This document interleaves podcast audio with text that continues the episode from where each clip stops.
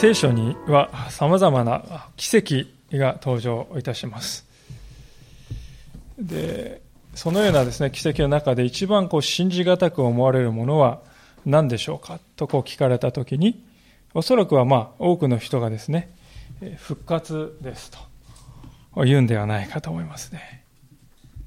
復活と聞いてですねはいそうですか分かりました。って言ってですねすぐに信じることができる人はなかなかいないかもしれません。まあ、仏教ではですね、えー、死んだ後に別の生き物になってですね、この、そしてまた別の生き物になって、また別の生き物になってですね、こう輪廻転生というですね、えー、教えをですね、もともと仏教にはそういう考えはなかったわけですけども、だんだん後になってこう入ってきてですね、今では一般的とこうされています。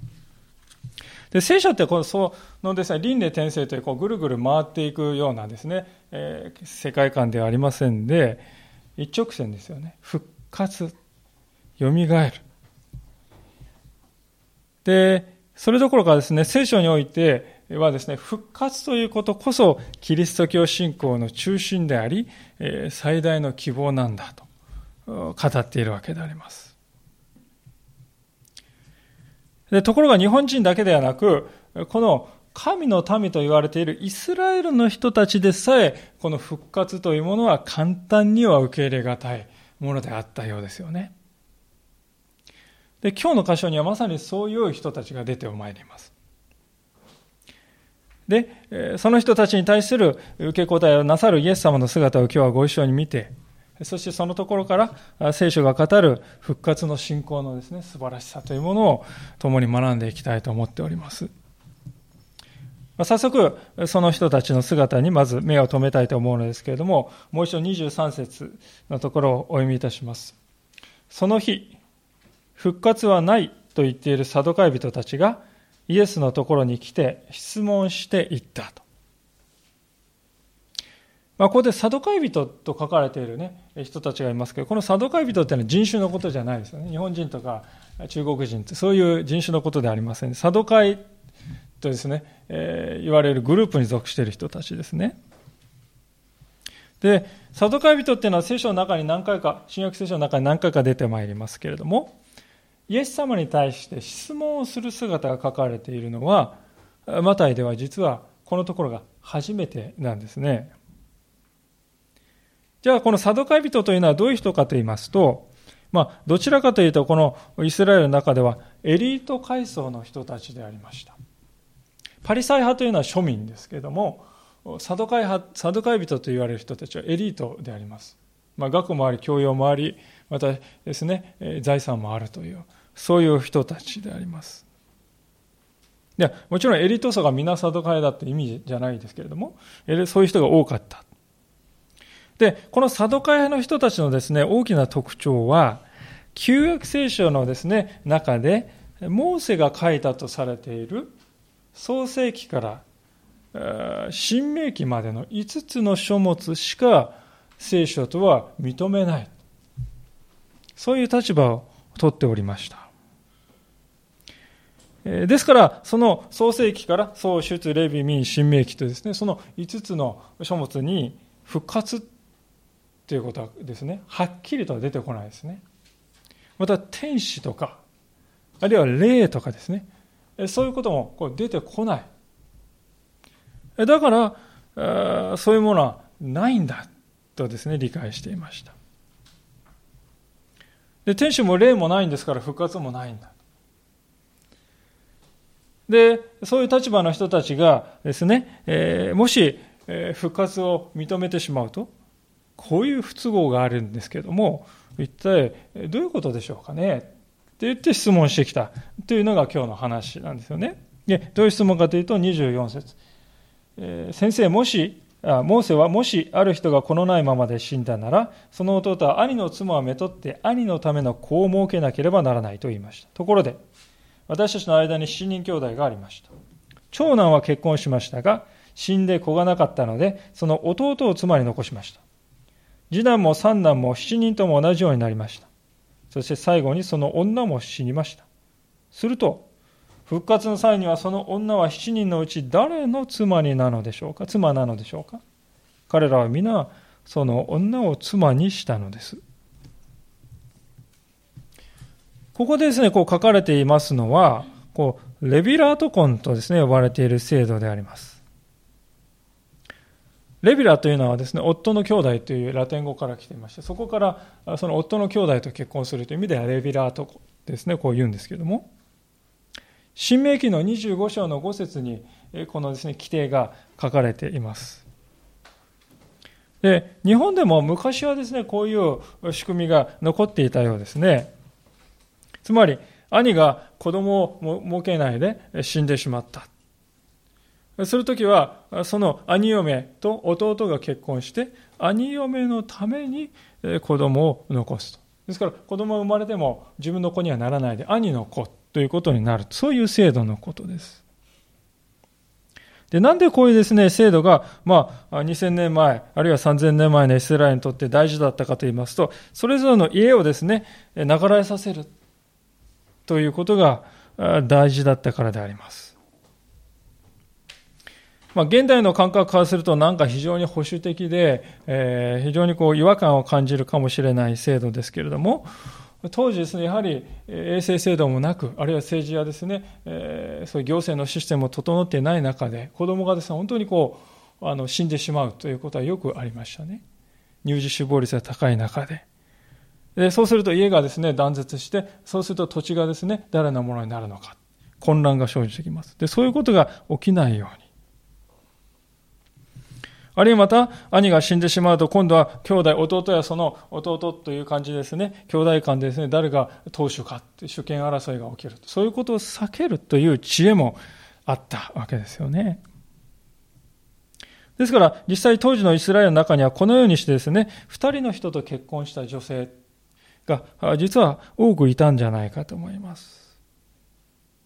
で、この2人の女性、2人いやそれ以上の人と結婚したですね、女性にとって復活した時に自分の立場はどうなるのかなということは、まあ、とても現実的なこの問いだったわけですよね。復活した時に私は長男のお嫁さんなのか、次男のお嫁さんなのか、誰のお嫁さんなのか、そう考えるわけであります。まあ、このサドカイ人がですね、えー、話してる7人の人とね、えー、結婚したっていう人は、まあ、これはいなかったと思います。で非常にこう極端な例ですけれども、しかし、まあ、家庭の話とするならば、ありえないわけではない。サドカイ人はですから、こういうわけです。イエス様、もし復活があるとしましょう。そうしたらこの女性は7人の男性と結婚した女性になるんですよ。そうするとその7人がみんな復活したらですね、彼女は重婚したことになっちゃうじゃないですか。もちろん神様は重婚はいかんと言っているわけですよ。であるならば、神様の命令に従ってレビュラート婚をしようとすると、重婚するなという神様の命令に逆らってしまうことになるじゃないですか。それは矛盾です。ですから復活なんてないんですよ。そう言いたいわけであります。で、サドカイ人たちはこれで、この質問によってイエス様の教師としての権威を失墜させられる、失墜することができる。そう考えたわけでありますね。で、イエス様はここでこのような問いに対して何とお答えになったかというと、はっきりと次のように語られます。29節しかしイエスは彼に答えて言われた。そんな思い違いをしているのは、聖書も神の力も知らないからです。そんな思い違いをしているとイエス様は言われます。これは原文を見ると、あなた方は惑わされている。もっとね、強い言葉です。あなた方はさまよい出ている。そういうですね、言い方をしております。そうなぜさまよい出てしまっているかというと、あなた方は実は聖書を知らないからだ。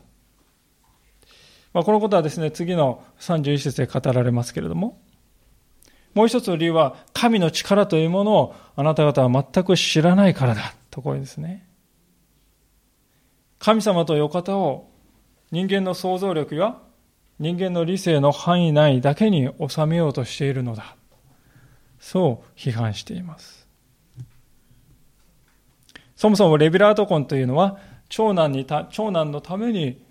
そのですね、一族が協力して子孫を起こそう。そういう制度でありました。しかしイエス様は言われます。神はその死んだ長男自身さえ死からもう一度起こす、つまり蘇らせることができるのだと。神というお方はそういうお方のだ。お方なんだ。あなた方はそのことを知らないのか。神とはそういうお方なのに。そう言われるわけですよね。で、イエス様は続けてですね、じゃあ復活が起こった時も、イエス様は復活が起こるということを当然の前提として語っておれますが、ではそうなその時に、私たち人間はどうなるのか。とても大事なことが30節で語られます。復活の時には、人はめとることも嫁ぐこともなく、天の見つかりたちのようです。非常にここは大事なことをですね、復活の後の体に対してとても大事なことをイエス様言った箇所でありますが、まず第一に大事なことは、これは夫婦という仕組みがなくなるんだということです。で、これだけでも大きな違いでありますけれども、より本質的な違いは何かというと、天の見つかりたちのようになる。天の見つかりになるとは言ってないですよ。天の見つかりたちのようになる。似たようになる。ですから明らかに復活した体と今の私たちのこの体とのあり方に、あの間にはね、不連続性があるということです。ところがサドカイ人はですね、復活した、復活というものを現在の体がね、の延長線上でしか見られない。まあ、サッカーでですね、えー、90分で決着がつかないと延長戦に入り。まあ、そんな感じでね、復活の体もこう続いていくかのような理解ですよ。しかし、イエス様はね、そうではない。見つかりと同じようになる。そして結婚ということもなくなる。これは何を意味しているかというと、おそらくですね、男性と女性というようなこの性の違いというものもなくなるのであろうと思います。そもそも神様が人を男と女にお作りになったと聖書は言いますけれども、これは何のためかと言いますと、私は二つの目的があったと思うんですね。第一は人間をですね、孤独の存在ではなくて、交わりの存在とするためであります。男女が互いに助け合って、愛の交わりの中に生きていくということ。それが人間性の本質なんだ。ということを神様は示そうとなさったわけです。で、第二のことは、今申し上げた第一のこと、つまり人は交わりの存在であるということに関係しますけれども、子孫を残すということが愛の結果であるようにと神様は願われたんでありま、だと思うんですね。人間の世界を離れまして動物の世界に目を向けますとですね両性具備とこ言われて、単独でありながらこう両方のですね性質を持っていて、片方自分だけですね子孫を残すことができる魚とか昆虫とかですね。いくつかいるわけです。で神様はですねそういうふうに人を作ることもできないわけではなかったと思うんですよ。しかしそうはなさらなかった。なぜかといえば神様は人間がこう増え広がっていくということが愛の結果であるようにと願われたんだと思います。なぜならば神は愛だからであります。ですからその神様に作られた人間も愛のうちを歩むようにと。愛のうちに家庭が築かれていくようにと。そう願われたわけであります。で、当然のことですけれども、愛というものはですね、皆さん、相手が必要なんです。愛には相手が必要ということですよね。聖書がですね、三位一体の神、神様は三位一体なるお方だと言っている。私はその一つの理由はですね、もし神様は三位一体ではなく、神様は孤独のお方であるのならば、愛でありようがないわけです愛とは相手がいなければ、決して表すことができないものであります。ですから、神様は父と子と精霊からなる三位一体の神様であるからこそ、この三つの威嚇の間には完全な愛があり得るわけですよね。神様ということはもちろん人間が生まれる前も、永遠の昔から神であり続けています。ある時から神にグレードアップして、ある時はまた神でなくなるというものではない。永遠の昔から永遠の未来に至るまでこの方はいつも愛の神です。で、これは聖書が三位一体の神を教えているということと見事に合致するわけですよ。愛は対象がいなければ表せないからです。で、神様がこういう三位一体のですね、愛の交わりの中に生きておられる、存在していらっしゃる神だからこそですよ、私たち人間をまた愛し合うようにと作られた。子孫を増やすことにおいても孤独の中で一人でですね、気まぐれでするのではなく、互いを愛し合う、その愛の中に人が増えていくように。それが神様の願いでした。だからこそですね、神様は男性と女性の体にですね、非常にこう、全く違うように作られたのではないかと思うんですね。ところでこのようなですね、神様の願いがあったにもかかわらず、私たちの現実の歩みはどうか。まあ、そこから時にかけ離れたものになってしまっているのではないでしょうか。夫婦は本来は最も近いはずの人間関係であります。しかし、最も近いはずの人間関係の中で人は時に最も深い孤独を味わうということがあり得るわけです。そこには不一致があり、時に嫉妬や独占欲が渦巻いてしまう場にもなり得ます。夫婦関係から離れ、職場や学校に目を向けても、あらゆるところで私たちの人間関係の間には不信というものが満ちているのではないでしょうか。悲しいかな？子供たちは人を無条件で信じてはいけない。とこう教えられて育ちます。私たち大人もまた腹の探り合いのようなぎこちない形で人間関係を構築しなくてはなりません。私たちは皆大なり小なり自分自身というものを少なからず偽っておりますし、果たしてこの人たちに本当の自分の姿を見て大丈夫だろうか？と。いつも恐れを抱えながら生きざるを得ない。時に私たちはそのような中で傷つき、あるいは傷つけ、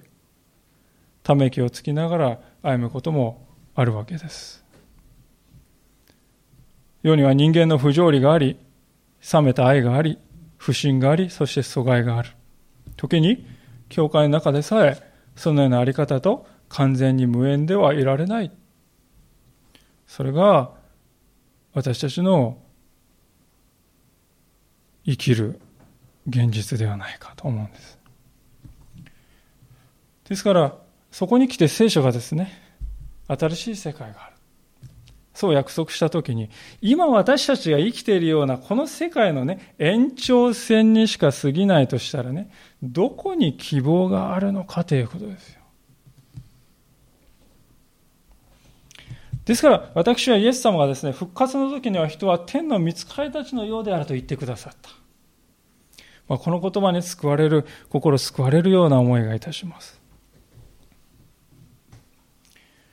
でこのところはですね同じことをですねルカが言っている箇所がありましてルカの福音書の20章というところをですね見るともう少し、えー、鮮やかにこのことが書かれているのでちょっと開けたいと思います。ルカ20章のまた戻りますからどうぞ何か手でも挟んでおいていただければと思いますが。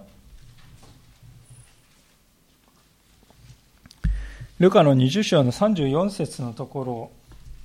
ご覧ください。このように書かれております。ルカ20章34節イエスは彼に言われた。この世の子らは、めとったり嫁いだりするが、次の世に入るのにふさわしく、死人の中から復活するのにふさわしいと認められる人たちは、めとることも嫁ぐこともありません。彼らはもう死ぬことができないからです。彼らは見つかりのようであり、また復活の子として神の子供だからです。またよりもややですね、本当にこう具体的に、より鮮やかにですね、復活の希望の世界をルカは記しております。天の見つかりたちの間には完全な愛の交わりがあるわけです。私たちはしばしば人と自分を比較して劣っているとか優れているとか、そのことで劣等感、優越感を抱いて、えー、しかしそういうことはない。そもそも自分自身を誇り、他の人を見下げる者は一人もおらいない。孤独な者はおらず、阻害もない。差別もない。富む者と貧しい者というような格差というものがない。疑心暗鬼や誤解や腹の探り合いといったぎこちない関係もない。神様は私のことなど、実は本当は見ておられないのではないかという不安もない。なぜなら、私たちはその時、顔と顔と合わせて、長年の親友のように神様と話すからですよね。そこでは自分の心の全てを余すところなく、何一つ隠すところなく打ち明けてよいし、また相手もその全てを余すところなく打ち明けてくれる。しかし、そしてそれでいながら全てを互いに知り合った、じゃあどうなってしまうのか、そんな不安を抱くこともない。恐れがない。もちろん死もなく、病もなく、痛みもない。つまりこの世にあって私たちに不安や恐れや苦しみをもたらす一切のものが姿を消し、私たち自身にあるのは平安と喜びと神の子としての自由であります。で、それが私たちに約束されている新しい世界だと、イエス様は言われるわけであります。わかりました。では、そういったことは一体何を根拠にして言えるんですか？これがマサドカイ人がね、知りたいところでありました。そこでイエス様はいつも聖書に立ち返って証明なさるわけですけれども、マタイの22章に戻りますが、31節のところを見てみたいと思います。マタイの22章31節それに死人の復活については、神があなた方に語られたことをあなた方は読んだことがないのですか？私はアブラハムの神、イサクの神、ヤコブの神であるとあります。神は死んだ者の神でありません。生きている者の神です。この私はアブラハムの神、イサクの神、ヤコブの神であるというこの32節の言葉。これは、あの預言者モーセが預言者として神様から飯を受けたときに、神様が自分をですね、紹介する自己紹介の言葉として語られた言葉であります。出エジプト記の3章の6節というところにこれ、それが記されています。この時、モーセはすでに80歳になっておりました。羊飼いとして生きていた彼はある日、不思議な光景を目にします。芝がですね、火に包まれているのに燃え尽きない。つまり普通の火じゃないっていうことですよね。で大体人間誰それもですね、そういう光景を見たら好奇心に駆られて近づこうとします。でモーセも同じように近づこうとしたとき、神様の声が響きました。あなたの履物を脱げ。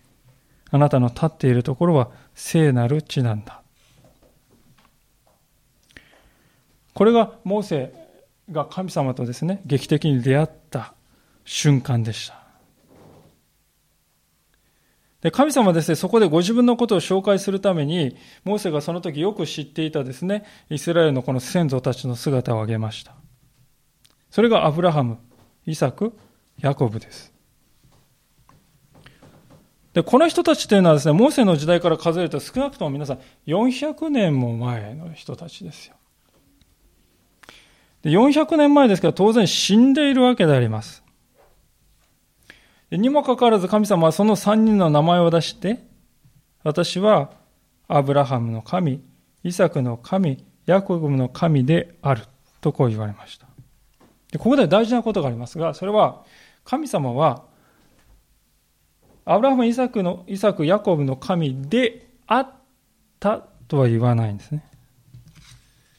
私、そうではなくて、私はアブラハムの神、イサクの神、ヤコブの神であるとですね、現在形で語っておられるのです。つまりこれは神様は今現在、今現在私は彼らの神なんだと言ってるんですよね。これはアブラハムとイサクとヤコブは今も生きていて、今もその生きている彼らの私は神なんだよと言っているふうに理解するほかないと思うんですよね。で、そうでないと400年前に死んだ人を引き合いに出して、私は彼らの神だ。今神だ。といったことになります。つまり、死者の神ということですよね。死者の神が今生きている私たちに何の関わりがあるか。ないですよね。関わりたくもないです。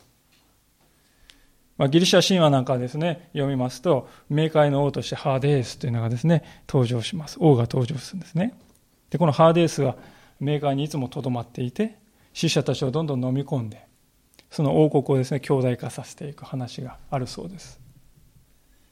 言うまでもなく聖書に書かれている神様はそういう神かというと、全く反対であります。聖書を読むと、その死後の世界の冥界の話なんていうのは全く書かれております。関心がないですよね。生きているものの神だからですよ、神様。カルバンという人がそのことを次のように語っております。男は子供がいなければ父ではありえない。王は民がいなくては王ではありえない。同じように神は生きているものの神でなければ何かの神と呼ぶことはできないとこう言うんですね男は子供がいなければ父とは呼べない。父ではない。王は民がいなくては王ではありえない。神も生きているものの神でなければ何かの神と呼ぶことはできない。本当にそうだと思います。神様は今も生きている者たちの神であります。人を死から救い出すことができない、さえできない無力な神ではなく、死んだ者をさえ生かすことができる、そういう神様なんだということです私はそういうものなんだと、モーセに神様はご自分を表しました。モーセが生きていた時代、イスラエルはどうなったかというと、どうなっていたかというと、ご承知のように、エジプトという国で奴隷として酷使されておりました。で、当時のエジプトの王のファラオというのはですね、神の化身とこう、されておりました。もう絶対権力者であります。イスラエルの民はそのエジプトで奴隷状態で苦しみにあえぎながらもしかし逃れる術はないんだ。ですから言うなればイスラエルはもうこの時死んだも同然でありますね。しかし、モーセに現れた神様はご自分のことをその死んだも同然のイスラエルの父祖であるアブラハムの神、イサクの神、ヤコブの神であると自己紹介なさいました。これを聞いたモーセは本当に勇気づけられたと思うんです。ああ、私たちの民族の先祖であるアブラハムやイサクやヤコブは生きているんだ。神様にあっては死んだ者も生きているんだ。そう分かったんですね。モーセは今自分の、その時の自分の国を思いました。死んだような状態。死んだも同然の国。しかし、神様は400年も前に亡くなったアブラハムを生かすことができるお方なんだ。じゃあ、私のこの苦難の中にある祖国のイスラエルを蘇らせることもできるだろう。そう希望を持てた。で、これがモーセの人生の転機になりました。その後のことは皆さんもご承知でしょう。幾多の苦難を経て、イスラエルの民はもう不可能に思えたエジプトから脱出して、そしてカナンの地に導かれたわけですよ。で、このストーリーっていうのはそのまま私たちの救いのね、ストーリーなんです。私たちは死ぬほかない存在ですね。罪にまみれて死ぬほかない、もう罪の奴隷ですよ。逃れる術はないと思われていたね。しかしそこに神様はモーセを使わして民をそのエジプトの奴隷状態から救い新しいカナンの地に導くと私たちの前にイエス様を神様をお使わしになりそしてイエス様によって私たちを救いそして私たちはやがて新しい点新しい地に導くと同じストーリーなんです神様はモーセによって死んだも同然のイスラエルを解放して命を与えて蘇らせたその時以来神様ははっきりと私たちと共に歩まれる神なのだということが明かしされました。たとえ死というものにさええー、それは損なわれない。共に歩んでくださる神様は死をさえ乗り越えて共におられる。決して離れることはないのだ。それが聖書が説く揺るぎない希望であり、確信です。イエス様がこのモーセのね、モーセに現れた神様の言葉をここで引用されたということには、本当にそのような大きな希望があったわけです。で、その一方でこの32節にはもう一つですね、大事なことが語られております。そのことも見ておきたいのですが、それは神様はここでね、アブラハム、イサク、ヤコブというですね、個人名を語られたということなんですね。名前というものは皆さんですね、私たちは他の人から区別するものではないでしょうか。例えば私は角谷信明だって山田太郎ではない。私は角谷信明という人格を持っております。名は体を表すというように、私の名前は私という人格をそのまま表しております。神様はそのようなですね、名前を出してあえてここで、えー、語られたということはね、それは復活の体を得たとしても、私たちの固有の人格というものはそのまま残り続けるということではないでしょうかね。つまりその意味で、現在の世と次の世は連続性を持っているということです。先ほど復活の体は現在の私たちの体とは非連続的だと言いました。どっちなんだって思いますよね。でも、非連続である一方、私が私であるということは、復活した体を持っても、はっきりわかるわけです。つまり連続性も同時にある。一体これはどういう意味かというのはですね、実際に実例を見れば一番わかると思うんですね。それはイエス様の姿ですよね。ルカの福音書の29章というところ。ごめんなさい、ヨハネですね。29章ではありませんで。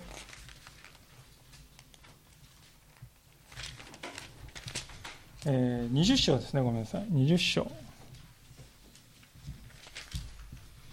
20章の19節のところを開きたいと思います。ルカあごめんなさい、ヨハネの福音書の20章の19節第3版を使いの方224ページ。第2版の方は204ページになります。ヨハネの福音書20章の19節ちょっとお読みいたします。その日、すなわち週の初めの日の夕方のことであった。弟子たちがいたところではユダヤ人を恐れて戸が閉めてあったが、イエスが来られ彼らの中に立って言われた。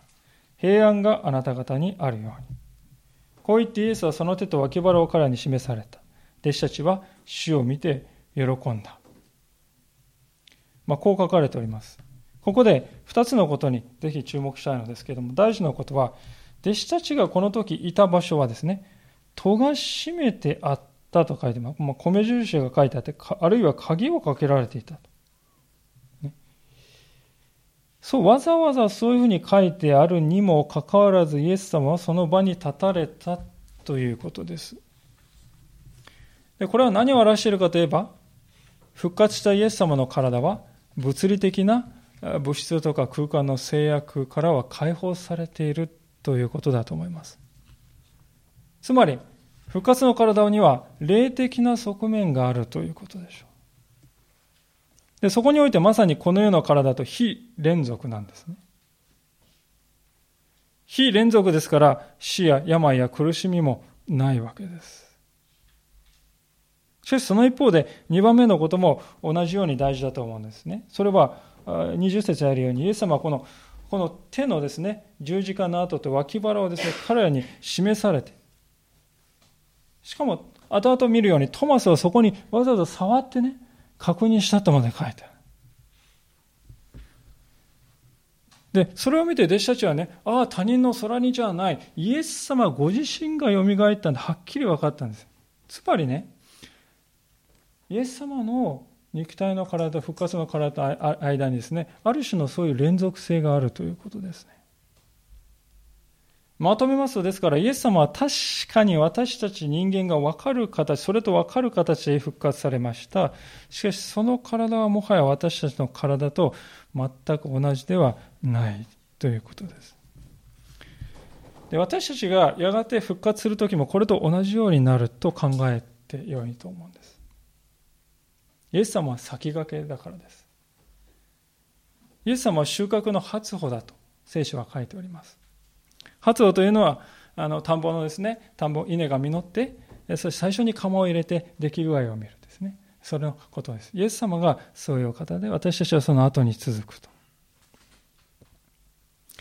で、ちなみに聖書にね、このことははっきり書かれていないので、これからあくまで私の想像なんですけれども、復活した時私たちはですね、どういう姿をしているかというと、多分、これはあくまで私の想像でありますが、その人の人生の中で最も美しかった時の姿になっているのではないかと私は思うのであります。老いた体が老いた姿のまま復活するというのではなく、神様がお一人お一人に持っておられたご計画、またその神様の宮座が一番鮮やかに表されているそういうあり方に復活するのであろうと思っております。だからこそ私たちにとって復活というのはね救いの完成のなる時なんですよ。私たちはそこを目指して生きているんだということです。教会というところはどういうところかと言いますとその栄光の日、私たちにとって本当の意味で救いの完成する栄光の日。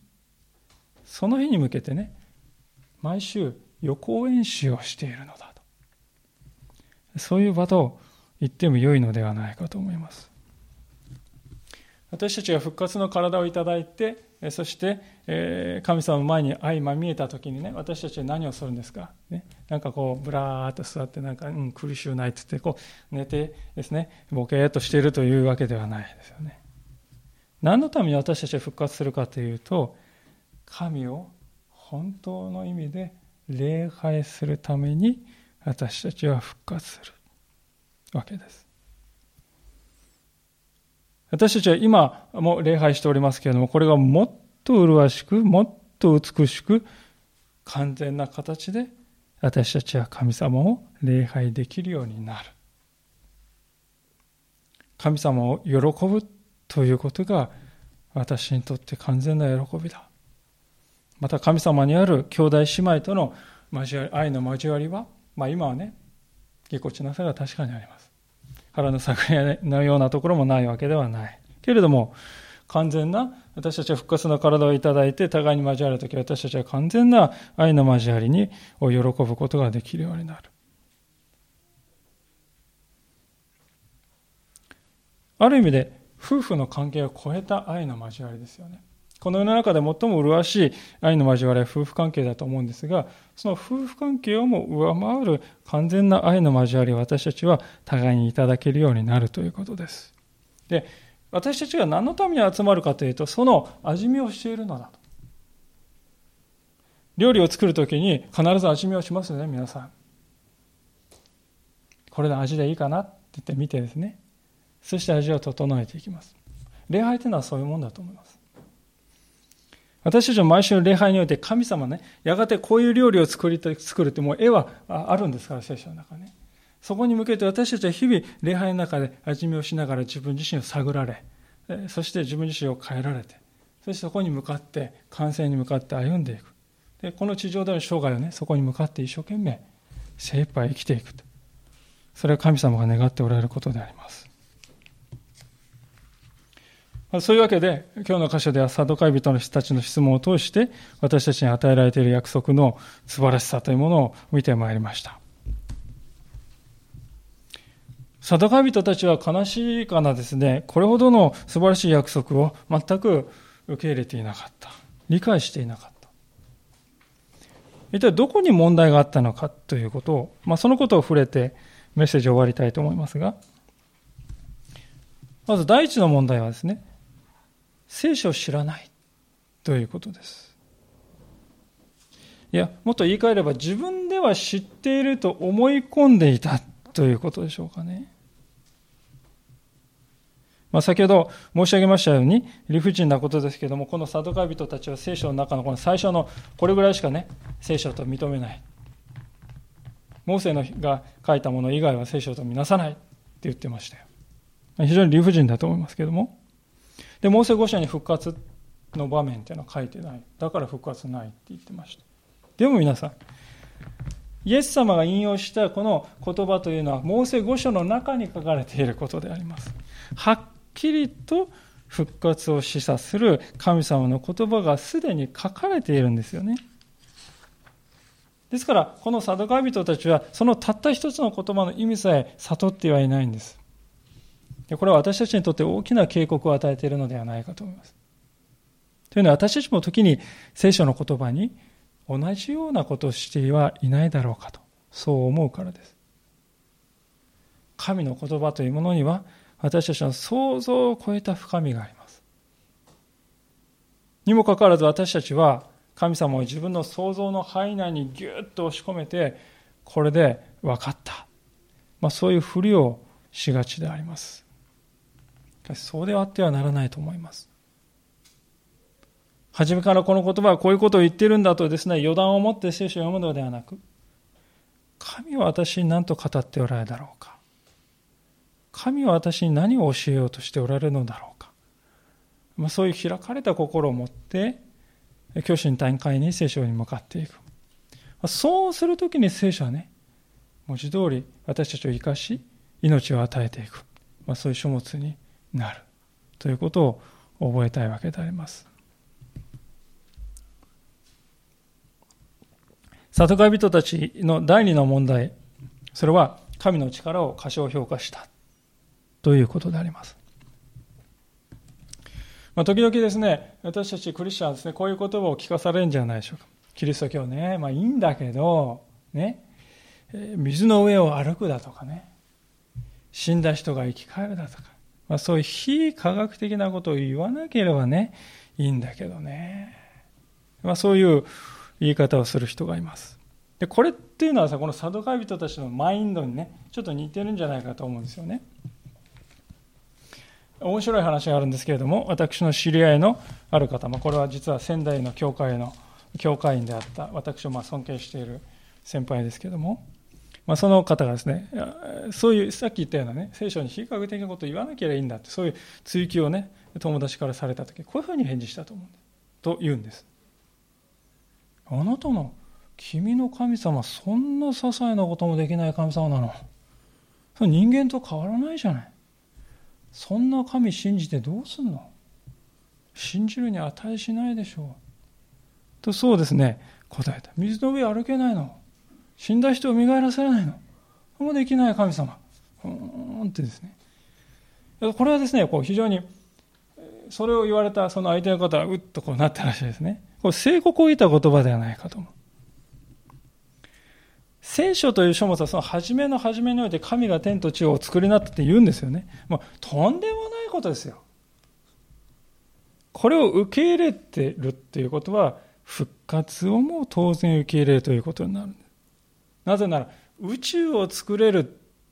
て言っているのに、人一人復活させられないっていうのはね、矛盾しております。論理的に矛盾しております。つまり神が天と地をお作りになったということを信じるということは、聖書に書かれている全ての奇跡を信じるということとイコールであります。じゃあ、神の創造というものを信じない。ね、私は信じないんだ。そういう人もいると思いますね。まあ、例えば進化論的なですね、世界観を持っているということは、そういうことであろうかと思うんです。で、もし神様は想像したということを受け入れない場合どうなるかって、じゃあこの世はどうやってできたんですか？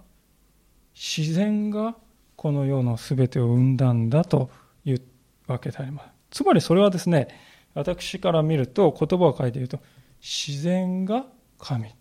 というふうに理解したということではないでしょう。ですから結局のところ、この世の中はいかにして成り立っているのか。神がお作りになったのか、それとも自然が神のように生み出したのか。まあ、そこが根本なんですよね。そこの世界観の問題なんですよ。ですから聖書をは初めね、神が天と地を初めに創造したって言うわけです。これを受けるか受けれないかはもう最初の分かれ道だということです。